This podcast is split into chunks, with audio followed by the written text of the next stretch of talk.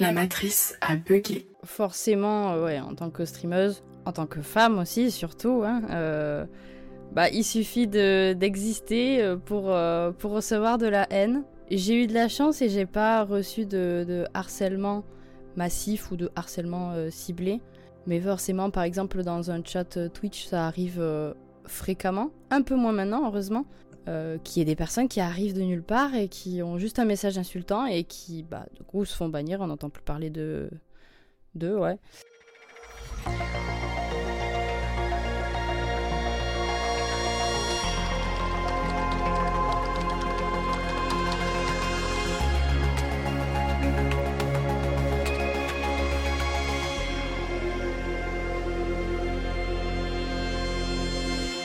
Vous l'aurez compris, on s'attaque aujourd'hui à une question qui est loin d'être fun, mais qui est centrale hein, et qu'on peut pas ne pas traiter quand on s'intéresse aux bugs dans la matrice, c'est la haine en ligne. Donc euh, on va essayer de rendre le sujet le moins lourd possible, mais on veut pas amoindrir euh, la gravité. Donc, euh, bon, bah, on va pas faire un sketch à la Eric et Ramsey, bien qu'on ait le talent, hein, concrètement. Bien sûr, Et cette question de la haine en ligne, c'est un sujet qui a été récemment remis en lumière par la streameuse Magla. Bon, ça date de l'année dernière quand même, mais on en parle encore, c'est vrai. Parce qu'en fait, dans un long euh, trait Twitter, elle a parlé du cyberharcèlement qu'elle subissait sur Twitch euh, en tant que gameuse. Et je sais pas si tu avais vu, suivi ce truc-là, mais à la suite de ça, il y avait une vague assez ouf de gameuses qui, elles aussi, elles ont partagé ce qu'elles vivaient. Et dans son trade, elle a écrit, et c'est cette phrase qui m'avait choqué à l'époque, et on en parle encore aujourd'hui, que à 99%, c'était tourné autour du sexe et du viol. Et vous vous en doutez bien, euh, la haine que reçoivent les streamers sur Internet, c'est vraiment pas le seul exemple de la haine en ligne. Mhm. Et donc on va, au cours de cet épisode, essayer de comprendre les différentes formes que peut prendre cette haine en ligne, justement. Et on a plein d'exemples déjà qui nous viennent en tête, enfin, que ce soit euh, quand tu ouvres le dernier post Insta de Bilal Hassani, ou quand tu vois la campagne qu'avait subi aussi, genre elle avait reçu, enfin, elle avait expliqué qu'elle avait reçu 5000 messages de haine et qu'il y avait qu'une seule personne qui avait été mise en examen, tu vois. Et en vrai, quand on y réfléchit, la haine en ligne, elle est là depuis longtemps dans nos quotidiens. On en parlait mm. euh, il y a pas longtemps avec Clara. Clara, c'est ma coloc. Et ouais, je l'appelle Clara comme si vous la connaissiez tous. ok, donc on va parler de Clara. on, on, parlait euh, du fait que quand on était au collège, il y avait sur Facebook des pages qui s'appelaient euh, page info cyberchouin. Et mhm. euh, c'était vraiment hardcore dans le sens où ça, c'était du slut shaming à grande échelle en fait, où euh, tu avais la photo d'une jeune fille, donc concrètement elle était mineure, et elle se prenait mais toutes les remarques les plus sexistes, les plus désobligeantes. En gros, ça se résumait à ouais, elle a fait ci avec ça, avec qui, avec quoi, et c'est une pute. Voilà. Clairement, moi ça s'appelait pas comme ça, mais c'était la même chose. Ou alors t'avais des listes de meufs, genre une liste de, la liste des meufs qui avaient déjà Ken. Et d'ailleurs, j'ai écouté un podcast ce matin, mais rien à voir, mais qui parlait de ça. Où il disait déjà les listes de gens diffusés sur les réseaux sociaux, c'est considéré comme de la diffamation. Donc déjà, c'était pas légal de faire ça. Mais on s'en foutait, c'était le collège. Ouais, c'était la normalité. C'est une dinguerie, hein, parce que vous vous souvenez du dernier épisode Tu t'adresses à nos millions de fans qui ont tous écouté le dernier épisode, c'est ça Oui, tout à fait. Ok. Quand, tu sais, quand Gaël, il nous disait que clairement, lui, il fait pas n'importe quoi dans le cyberespace parce qu'il a pas envie que ses enfants ils viennent lui apporter des oranges en prison. Et Gabriel, elle disait, ouais, enfin, c'est pas le Far West. Ouais. T'en as pour qui c'est le Far West, clairement. Genre, ils se rendent pas compte que ça a un impact dans la vraie vie, en fait. Ouais. Et tu vois, ça me rappelle une métaphore que Lina Driel, dont vous avez entendu la voix dans l'introduction, a fait je vous laisse l'écouter. C'est simplement le l'effet voiture. On, on, se sent protégé par un habitacle en voiture et donc du coup on est vachement plus euh, tricky et insultant. Et au travers d'un ordinateur, c'est la même chose. Ma passion de vous balancer des noms sans vous les présenter. donc euh, Lina Adriel, c'est une streameuse professionnelle qui est ouf. Elle joue depuis qu'elle est toute petite aux jeux vidéo et c'est une utilisatrice aguerrie des plateformes et des réseaux. Et on a eu la chance de l'interviewer et on va vous passer donc forcément d'autres extraits euh, de l'interview qu'on a, qu'on a fait juste après. Petit teaser hein On est donc parti du premier témoignage de Lina Driel. Cette haine en ligne, j'ai l'impression qu'on l'a tous subie ou observée autour de nous. Et on a décidé de comprendre ce qu'elle désignait concrètement. Alors, une fois n'est pas coutume. Ah ouais, t'as l'audace de dire ça au deuxième épisode, toi. oui, on est allé interviewer les spécialistes de la question. Elles sont brillantes, badass et des plus lucides sur ces enjeux. J'ai nommé Shadila. Alors Shadila, qu'est-ce que c'est? C'est la contraction de Shani Benwalid et Fadila le Turc. Et comme on a zéro personnalité. Oui, maintenant vous pouvez nous appeler Léon. Contraction de Léa et Manon. On va vous adorer, on sait. Donc plutôt qu'une biographie à la Jean-Michel à peu près, comme on sait bien les faire, Fadila, Shani, On vous laisse vous présenter.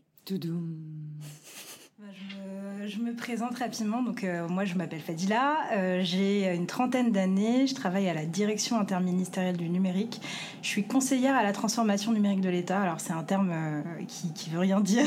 Mais concrètement, ce que je fais, c'est que j'appartiens à un cabinet interne de conseil à l'État qui va accompagner les ministères sur leur politique publique et leur permettre d'identifier comment le numérique peut faciliter la mise en œuvre de leur politique publique.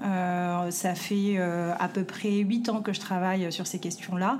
Euh, j'ai d'abord été engagée dans une association assez connue des jeunes qui euh, sont engagés sur les questions de défense qui s'appelle les jeunes de l'IHEDN. Donc euh, j'ai dirigé cette association pendant 4 ans, ce qui m'a amené à travailler sur des questions telles que le terrorisme et la radicalisation.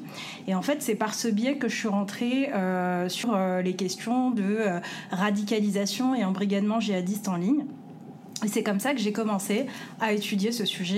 Alors moi c'est Chani, euh, je travaille euh, pour euh, une délégation interministérielle qui dépend de la Première ministre et qui lutte contre le racisme, l'antisémitisme et la haine anti-LGBT et pour laquelle je suis en charge de toutes les questions qui ont trait au numérique et donc évidemment la question de la lutte contre la haine en ligne. Plus particulièrement un sujet sur lequel je travaille maintenant depuis à peu près 8 ans, moi aussi. Vous allez voir quelques similitudes dans nos, dans nos discours. Cette haine en ligne Chani et Fadila, elles travaillent depuis des années à la contrée.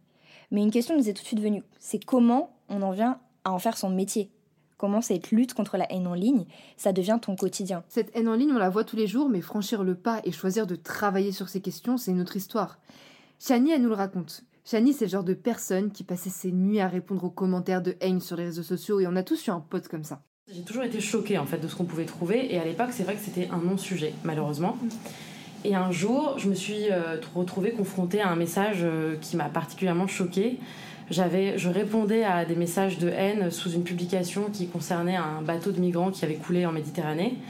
Et, euh, et en fait, il y avait des messages affreux, comme voilà, tant mieux, ça fait de la bouffe pour les requins, enfin des choses horribles.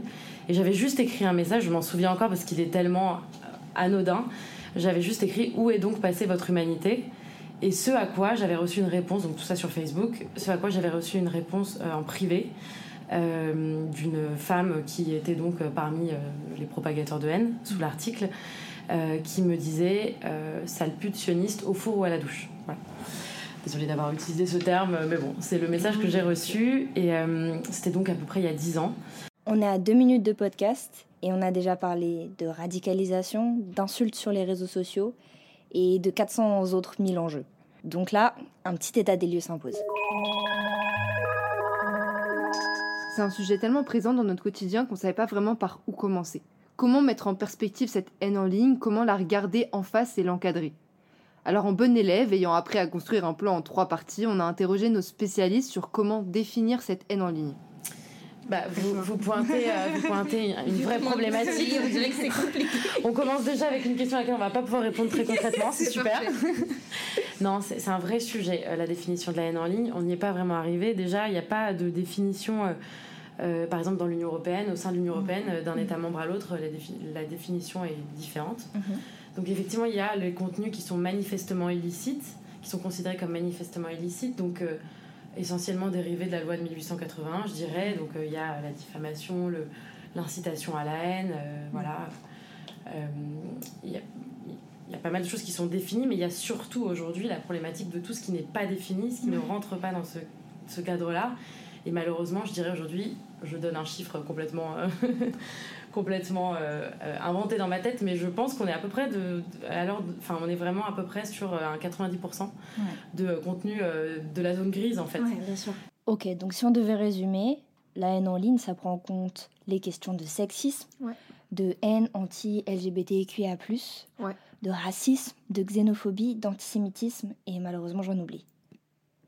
Donc ce sont des choses qui sont ouvertement condamnées par l'État, comme Chani l'évoquait, et ça va aussi bien du petit troll derrière son écran qui fait des blagues sur Internet. D'ailleurs, je sais pas si t'as vu le dernier épisode des couilles sur la table à ce sujet qui s'appelle Geek, Troll et compagnie. Ouais. Et en gros, elles disent ça, elles disent c'est trop facile de se faire passer pour un troll, genre je propage de la haine en ligne, ouais, mais en fait c'était une blague. Hmm. Donc il y a ce profil-là, et il y a aussi des trucs hyper organisés. Putain, je peux plus dire le mot organisé sans penser à un doigt d'organiser. Moi non plus. La prod. Allez, un petit extrait. Et merci pour cette magnifique transition. Ce qu'on disait en fait, ce qui est assez flippant dans cette forme de haine en ligne, c'est l'organisation des haters. Ouais, je sais pas si t'avais vu euh, l'interview de Lucène de Yakuza où elle parle de ça. Elle parle du fait qu'il y a des groupes euh, ouvertement néo-nazis qui s'en prennent à elle sur les réseaux sociaux. Mais tu sais quoi, je vais, je vais glisser l'extrait parce qu'on est des produits montage nous maintenant. c'est parti. Heureusement, j'ai plein de femmes noires qui me soutiennent de ouf et qui ont, qui ont créé une espèce de réseau sans qu'on se parle. Elles créent cette espèce de protection pour moi aussi, que je trouve magnifique. Elles me préviennent à chaque fois parce que du coup, il y a des groupes nazis, néo-nazis, comme ça, de Et haineux. Et moi, je suis le cauchemar, leur cauchemar. Et dans leur groupe, ils me targetent. Et du coup, ils envoient genre une vague de 20 euh, néo-nazis comme ça sur mon, tout de suite sur mon compte. Et je, je vois des, mais des insultes que je pourrais même pas répéter à la caméra tellement que c'est violent. Et en fait, elles me préviennent parce qu'elles sont en, en infil- un- comment dire, Infiltration. dans Ouais. les groupes. Ces haters organisés, préparés et coordonnés, Shani nous en parle. propagateurs de haine ont 10 trains d'avance sur nous, Ouais. clairement.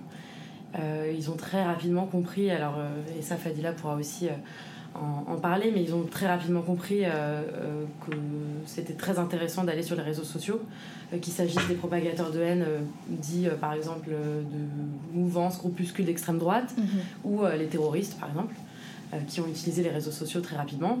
Voir des États.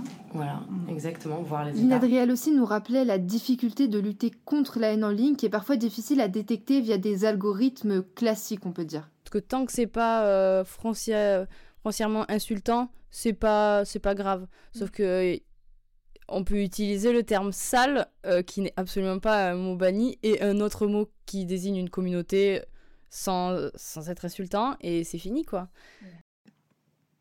Et effectivement, la question du langage, elle est centrale dans cette haine en ligne. Combien de fois on a vu un U se transformer en V et tout de suite était plus une pute, mais une Vite. C'est une stratégie qui est bien identifiée des haters. hein. Les Astérix aussi. Une P XXXXX, Astérix, Astérix, Astérix. ça laisse peu de place au doute. Comme si je bipais un mot dans ce podcast. Si je dis Léa est une sale, Chippy. Et Shani, justement, elle nous a parlé de la place du langage dans les stratégies de haine en ligne. Le, le langage est en train d'évoluer au fur et à mesure que les lois, euh, euh, voilà, que les lois sont édictées. Donc concrètement, euh, c'est plus difficile. Et moi, je le vois par exemple là en 4 ans de 4 ans et demi d'associatif de- sur ce sujet. Euh, sur le terrain, concrètement, euh, quand on a créé notre association, on trouvait régulièrement des messages de haine très clairs, euh, voilà, de, de haine raciste par exemple, avec des, des termes très crus, des termes terribles qui étaient tout de suite choquants. Et aujourd'hui, on trouve beaucoup plus euh, de d'insinuations, de termes, euh, de, de, de cynisme, euh, d'utilisation euh, aussi de, de, par exemple, de, d'acronymes, de, Ok. d'anglicismes détournés. Euh, aussi, les mots sont euh, scindés en plusieurs parties Oui, pour pas être oui. trouvés par les algorithmes. Et pour vous donner une idée, j'ai recensé il y a pas longtemps euh, les mots qui remplaçaient euh, le. donc je vais faire la même chose sur les autres sujets, mais donc les mots qui remplaçaient le- la haine antisémite, enfin qui remplaçaient les mots juifs dans un contexte antisémite. Et euh, j'ai quatre pages Word. Ok, donc là, on est sur une grosse ambiance, hein, finalement. on est sur du fun. Yes. Et en Et gros, Eric et Ramsey. Pardon. Et en gros, là, ce qu'on se demande, c'est que après avoir dépeint un tableau qui est aussi sombre, bah, vers qui on se tourne en fait? Face à des haters qui ont des techniques pour éviter le radar des algorithmes qui sont bien rodés, comment est-ce qu'on euh, se défend? Je sais pas pourquoi j'ai mis un souffle entre chaque mot. Et si je te réponds les pouvoirs, c'est un peu flou, un peu mystique, et en fait, on sait plus. Du coup, on a posé la question à Fadila. Du côté des pouvoirs publics, euh, c'est aussi très difficile de définir ce que c'est la haine en ligne. Pourquoi? Parce qu'il y a euh, pléthore euh, d'organisations qui se- qui s'intéressent à ce sujet, qui sont impliquées sur ce sujet et qui ne se parlent pas. Ce qui est très drôle, on va vous en parler avec Shani, mais quand on a lancé le projet jeu vidéo, et même un peu avant, on s'est amusé un peu à cartographier tous les acteurs de l'État qui interviennent sur euh, le sujet de la haine en ligne. On a de la chance parce que depuis 3-4 ans, il y a quand même une inflation d'initiatives qui sont portées par les pouvoirs publics pour pouvoir soit créer des structures, soit mieux en coordonner. Euh, il y a même eu une inflation réglementaire sur ce sujet. On a eu la loi Avia, on a eu la loi confortant les principes républicains, on a eu le DSA à l'échelle européenne. ok, wow, wow, wow Ça va Je suis très dramatique. Ok, après les minutes science, let's introduce, let's introduce, sorry, parce que je suis trop bilingue. Eh, Mais bref, la minute juridique, c'est bon. Alors déjà, la loi Avia, elle date de 2020. C'était une initiative portée par la députée Laetitia Avia qui visait à renforcer la contribution des opérateurs numériques dans la lutte contre certains contenus haineux en ligne. Et bien que la plupart du contenu n'a pas été conservé par le Conseil constitutionnel, cette loi elle a notamment donné naissance à l'Observatoire de la haine en ligne. Ensuite, Fadila nous a parlé de la loi confortant les principes de la République. C'est une loi qui est déjà plus globale. Donc, selon le site euh, Vie publique, qu'on vous cite clairement parce qu'on est loin d'être des spécialistes du sujet, clair. cette loi elle date de 2021 et elle englobe des choses assez diverses, comme euh, l'encadrement de l'instruction en famille, euh, les une meilleure transparence des cultes Mhm. et la lutte contre la haine en ligne, ce qui nous intéresse ici. Et la dernière loi dont a parlé Fadila, c'est le DSA. Et cette loi elle a la particularité de s'imposer à l'échelle européenne et elle vise une responsabilisation des plateformes face à la haine, la manipulation, la désinformation, les contrefaçons, entre autres. L'enjeu pour cette loi à l'échelle européenne, c'est d'encadrer les activités des GAFAM. Maintenant qu'on y voit un peu plus clair, reprenons. Euh, on a énormément d'entités qui ont été créées, euh, par exemple entre 2020 et, euh, et aujourd'hui, on a l'Observatoire de la haine en ligne, euh, on a le PRN, euh, on peut avoir aussi euh, le Laboratoire pour la protection à l'enfance, on a Viginum pour la désinformation, Euh, ne serait-ce qu'il y a quelques semaines, il y a un Observatoire européen des algorithmes euh, pour contraindre les big tech justement à rendre transparent euh, leur, leur, leur algorithme qui a été créé. Mais vous le voyez arriver, le petit soussail, le petit caillou dans le rouage de toutes ces lois. Ça me pense à un exemple. Tu vois, quand tu as un exposé à faire en cours, Ouais. tu penses que tu as d'être ça en préparant le truc dans ton, dans ton coin, de ton côté. Et quand tu te retrouves au CDI, tu te rends compte qu'on a tous fait à peu près la même chose, Ah que oui, les trucs qui se ressemblent, qu'il n'y a pas trop de sens et surtout qu'il n'y a pas de lien entre nos parties. Je connais, je connais trop bien. Bah, faut croire que selon Fadila, les pouvoirs publics y rencontrent un peu les mêmes problèmes que lors de ton exposé au collège, ou que les problèmes que tu rencontres avec ton mec. Ouais, la chaton, tu t'égares. La communication. la communication. Le problème, c'est que euh, on se rend compte que les gens ne se parlent pas.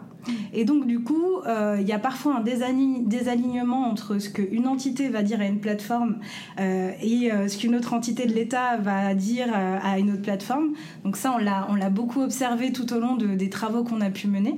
Euh, et euh, il y a aussi des services à l'usager qui sont un peu flous. On a pu travailler sur le signalement et on s'est rendu compte qu'il y avait pour chaque sujet une plateforme de signalement ou une plateforme proposée par l'État. Je donne l'exemple de, euh, euh, pour le signalement de violences numériques, on a Pharos. Alors j'avoue, Pharos, ça peut évoquer brièvement tes cours de latin au lycée. Madame Sac, si vous passez par là, je reconnais qu'il y a un petit côté Égypte antique. Ok, donc je vais te laisser à tes blagues de L.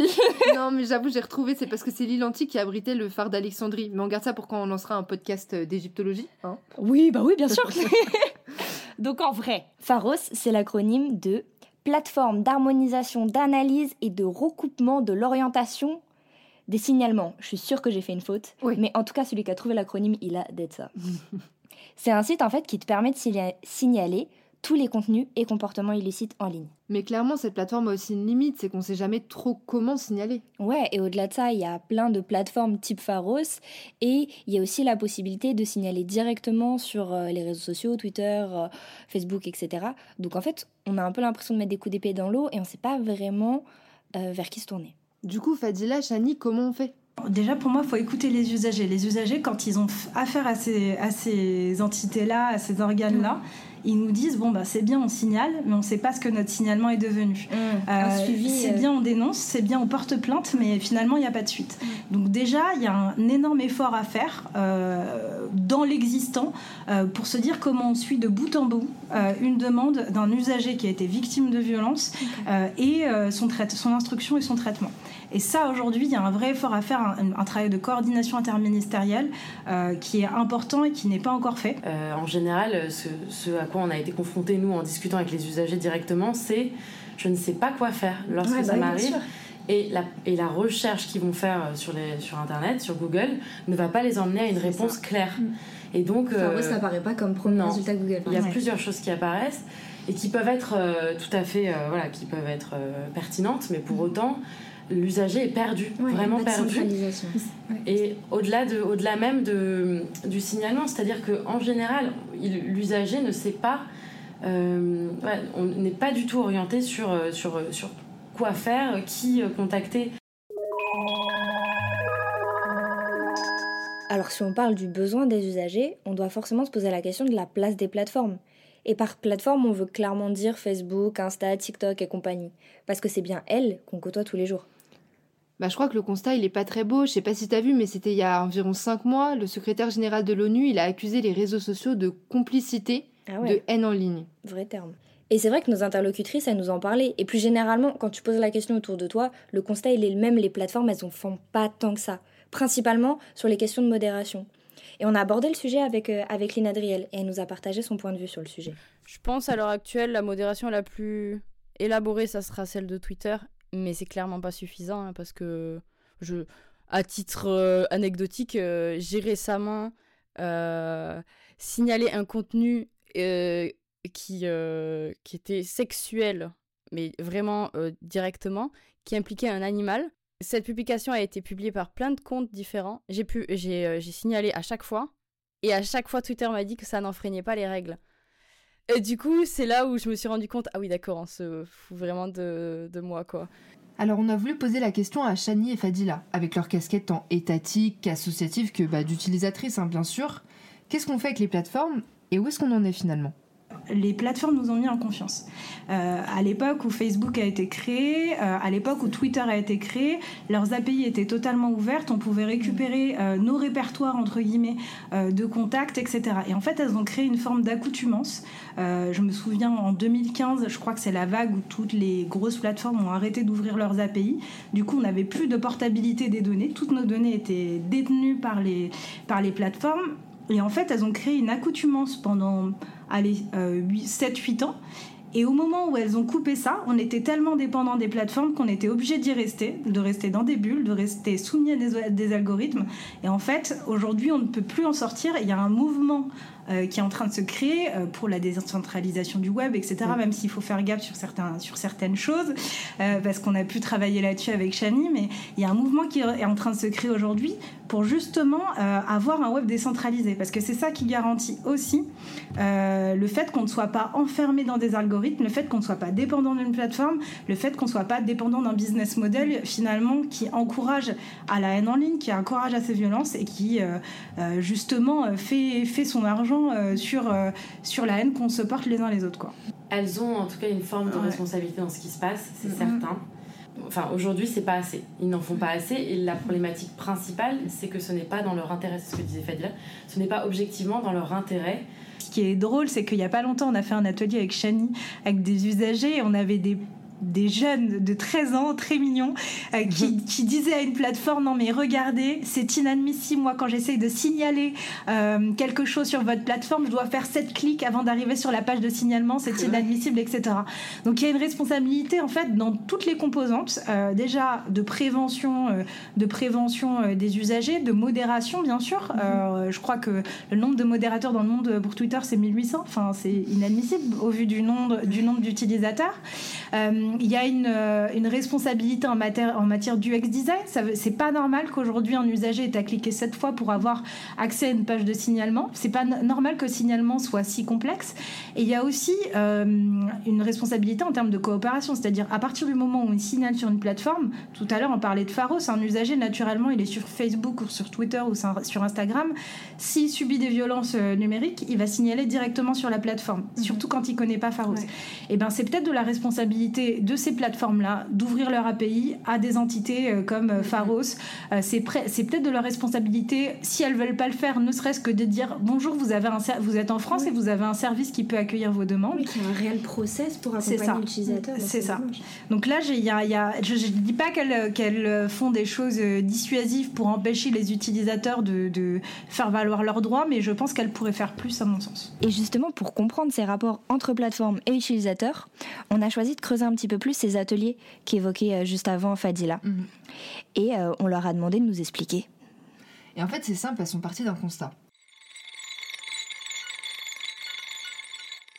Je suis allée voir Fadila, je lui ai dit j'ai envie de faire ça. Euh, est-ce que tu peux m'aider à cartographier les, les acteurs de, cet écosystème, essentiellement dans le public? Parce que l'idée c'était d'aller voir au sein des ministères et des administrations Mhm. tous ceux qui avaient travaillé sur ce sujet-là. Et ensuite, on a été chercher aussi l'écosystème du jeu vidéo de façon générale. Donc, on a été chercher euh, des éditeurs de jeux vidéo, des réseaux sociaux, euh, des associations de lutte contre la haine en ligne, avec l'idée voilà, de les mettre en, en lien, euh, des, des experts du numérique en général, de la modération aussi, et puis évidemment des joueuses, des joueurs, et aussi des étudiantes et des étudiants. On a effectivement travaillé tous ensemble ensuite donc, sur ce tutoriel de bonne conduite. Euh, et l'idée, c'est euh, que ce tutoriel, il, est, euh, il respecte le langage des, des joueuses et des joueurs. Donc c'est vraiment, voilà, c'est dans son jus avec les, les joueuses et les joueurs qui ont complètement été leaders du projet. Ok. Et, euh, et l'objectif, c'est de le diffuser euh, à grande échelle, évidemment, et auprès euh, spécifiquement des joueuses et des joueurs, plus particulièrement des joueuses et joueurs entre 18 et 25 ans. Ce tuto, euh, on s'est dit, OK, pour le, pour le diffuser euh, le plus largement possible, comment est-ce qu'on peut faire? On va penser des campagnes de sensibilisation. Des campagnes de sensibilisation, euh, deux sous forme de vidéo et une autre sous forme de- d'encart pour les réseaux sociaux. Voilà. Et donc, ces campagnes, l'objectif, c'est de les faire se déployer à travers les associations de lutte contre la haine en ligne. Cette idée de mettre l'ensemble des acteurs autour de la table semble être une porte d'entrée, mais on s'est demandé comment ça avait été reçu par les usagers des plateformes et par les jeunes. Alors on a posé la question directement à Lina Driel qui a participé à ce projet. J'ai pu avoir la chance de participer à ces ateliers et c'était vraiment intéressant. La première chose qui me vient, c'est que c'est super dommage que ça vienne pas des plateformes elles-mêmes qui veut partager, échanger avec euh, ses utilisateurs pour essayer d'améliorer les conditions. Après, euh, bon, tant pis, euh, c'est euh, c'est l'État qui a proposé ça. De côté, bon, tant mieux, on se sent un petit peu plus protégé. Du coup, on s'est on retrouvé face à des acteurs de, des, des plateformes. On leur a, on a pu leur témoigner de notre réalité. Et j'ai pu constater qu'ils étaient un petit peu à côté de la plaque. Ils se rendaient pas forcément compte de comment ça se passait. Et nous aussi, en tant qu'utilisateurs, on se rendait pas du tout compte euh, comment la modération fonctionne. Un, un point important, c'est que plus de transparence, ça pourrait être vraiment intéressant. Ce type d'initiative, c'est clairement l'exemple qui montre que des choses sont mises en place. Ouais, parce que je pense que si tu poses la question à mon daron, il te dirait sûrement d'éviter les réseaux sociaux et les jeux vidéo quand t'as pas 18 ans. Ce qui, on va pas se mentir, est loin d'être la solution, ça Et marche pas. Non. Et ça, Chani, elle le dit très bien. Et c'est vraiment une question de, de savoir encadrer parce que il faut être euh, conscient de la période dans laquelle on vit Mm. et euh, de l'évolution des choses en général. Et c'est vrai que de l'évolution de l'utilisation des outils, et c'est comme ça, ces outils sont là. Euh, dans le groupe du civisme et jeux vidéo, on a des joueurs, on a notamment une joueuse, Léana, qui joue aux jeux vidéo depuis qu'elle est toute petite avec son père qui est un joueur Mm, euh, ok. invétéré. Et donc elle joue depuis toute petite, mais euh, elle, a, euh, elle, elle a, elle a eu un cadre. Immédiatement, il l'a fait euh, tester des jeux, etc. Mais tout de suite, elle a eu, il, lui a, il lui a imposé un cadre. Et en fait, je pense que c'est un peu ça le- le- l'enjeu aujourd'hui, c'est vraiment de, de réussir à mettre un cadre. Alors ça se passe à tous les niveaux, hein, parce qu'il y a effectivement plein de choses à faire euh, au niveau gouvernemental, mais il y a aussi des choses à faire au niveau parental. Bon, du coup, quels sont les leviers tant juridiques que scolaires que civiques mis en place? Ben déjà, je crois qu'il y a pas mal de plateformes qui se développent et qui justement essayent d'être un peu plus éthiques et de participer à créer une safe place et un environnement moins toxique sur Mhm. lesquels les jeunes et puis même les gens de manière générale peuvent évoluer. Et c'est notamment le cas de Gaming Squad. Et en fait, cette plateforme, elle est intéressante pour les parents. Par exemple, j'en parle parce qu'on sait jamais si. Mais c'est vrai que, enfin, elle est intéressante pas pour les parents, pour les jeunes qui euh, voudraient euh, même jouer et échanger avec euh, avec d'autres joueurs dans un cadre plus serein, plus safe, ouais. plus sécurisé en fait. Pourquoi? Parce que c'est une plateforme pour le coup. sur laquelle on donne toutes les informations, on, décline son identité et donc ensuite on peut, par exemple quand on est une femme et qu'on a subi des violences en ligne, on peut Ouais. Euh, décider de façon transitionnelle ou euh, sur le long terme de vouloir jouer qu'avec des femmes. Et en l'occurrence, euh, voilà, à travers cette plateforme, on peut se retrouver qu'avec des femmes. Et les enfants, c'est très intéressant pour les enfants parce que on peut se retrouver qu'avec des mineurs, entre mineurs. Donc oui, certaines plateformes s'érigent, on va dire, pour lutter contre cette haine. Et d'ailleurs, Lina Driel nous donnait l'exemple de ce qui a été mis en place par Twitch. Et ce que je trouve aussi intéressant du côté de Twitch, c'est qu'il y a le Twitch euh, ban, le bot euh, qui, est, qui dit qui a été banni et pourquoi. Et ça, c'est une transparence qui est intéressante parce que ça sert de leçon. Et ça met au courant les gens. Et je me dis que Twitter devrait faire la même chose. un tel, ou pas forcément mettre l'utilisateur pour éviter le harcèlement à la rigueur, mais une personne a été bannie pour avoir fait ça. Euh, qu'est-ce que, enfin, le, vraiment le contenu de la sanction, est-ce que cette personne pourra réutiliser Twitter ou pas euh, pour peut-être montrer l'exemple On voit bien avec les actions de ces plateformes, les jeunes sont en première ligne. Et il y a un chiffre qui est assez édifiant, c'est que 29% des 11-16 ans ont déjà été confrontés à des commentaires euh, haineux ou humiliants en ligne. Tout ça quand t'as même pas 16 ans, quoi. C'est chaud. Alors Chani l'explique, ce sont aussi les premiers à s'engager, du coup, les jeunes, dans cette lutte. Aujourd'hui, ceux qui s'érigent contre, euh, qui s'insurgent en fait contre ces problématiques, souvent sont issus des nouvelles générations. Mhm. Euh, voilà, on parlait tout à l'heure des streameuses, mais y a, elles ne sont pas les seules. Il y a, y a, pas mal de, de personnalités publiques euh, plutôt jeunes, relativement jeunes, qui ont pris la parole ces dernières années pour dire que c'était pas ok. Euh, ce qui se passait. Pourtant, on pourrait se dire que quelque part, elles sont nées là-dedans, donc euh, ça devrait être presque naturel pour elles. Euh, et donc, elles, elles, pourraient éventuellement ne pas remettre en question. voilà, mais en fait, c'est les premières à remettre en question. Et pour répondre à cette volonté citoyenne de ne pas laisser passer, de participer à la lutte quotidiennement, Shani a développé une initiative géniale avec son association Je suis là. Et donc, en l'occurrence, il y avait ce, ce mouvement qui avait été euh, euh, initié par euh, une journaliste suédoise, Mina Denert, en 2016. Et donc, l'idée, c'était vraiment d'organiser la réponse citoyenne à la haine et la désinformation. Mhm. C'est très concret. En fait, l'idée, c'est d'aller sous les publications des médias mainstream où il y a le plus de haine et de désinfos. On est un groupe, donc on est plusieurs, on s'organise, on y va tous ensemble, donc de façon coordonnée.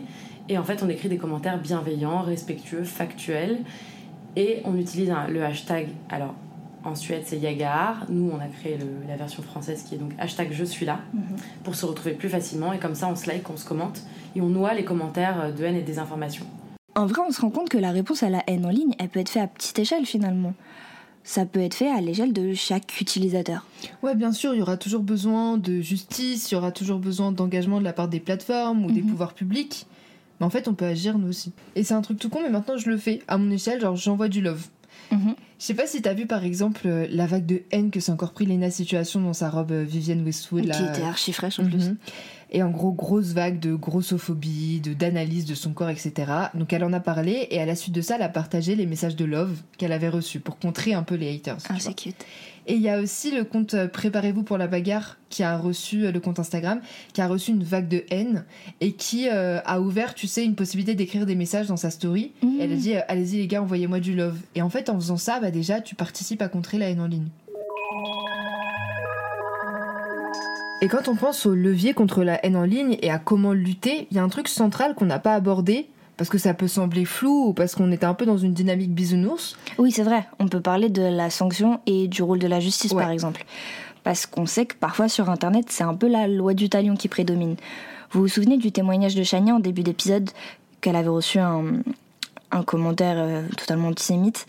Et bah suite à ça, il y avait des personnes qui avaient voulu la défendre et dans cette stratégie de défense, bah, ils avaient concrètement cyberharcelé son agresseuse. Mhm.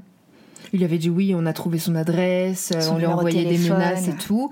Et elle disait d'ailleurs, Chani, le compte a été fermé, mais je pense qu'il a été fermé parce que la personne était cyberharcelée en retour. Ouais. Du coup, on se rend vraiment compte que l'enjeu, c'est la justice et son évolution. L'idée, ce serait de se dire bah, comment on s'approprie ce vocabulaire et, qu'on, et, comment on, crée des sanctions euh, face à ces actes-là et on crée des exemples parce que, euh, au final, dans, dans l'imaginaire, j'ai l'impression euh, collectif, euh, être violent sur Internet, c'est moins grave que, qu'être, violent euh, dans la vie réelle.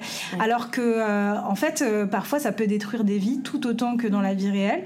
Donc, c'est vraiment important, je pense, d'investir massivement dans la sanction exemplaire pour montrer qu'en fait, on peut pas faire n'importe quoi sur Internet.